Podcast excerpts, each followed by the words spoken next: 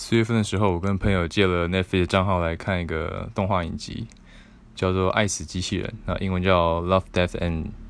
Robots》。对，那是因为我本身就蛮喜欢看动画的，然后我看他的介绍，就是诶题就觉得他题材好像蛮有趣的。它就是总共有十八集，然后每一集都是独立的故事，这样，然后就长度也都不长，所以我大概一个周末就看完。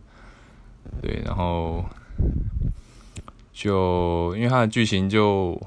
还蛮有趣的啊，像我这种有点愤世嫉俗的人，就会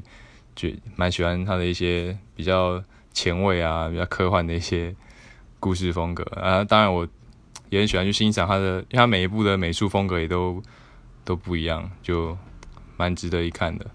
我个人是蛮推荐第三集、第七集、第十二跟第十四，有兴趣的话可以去看看。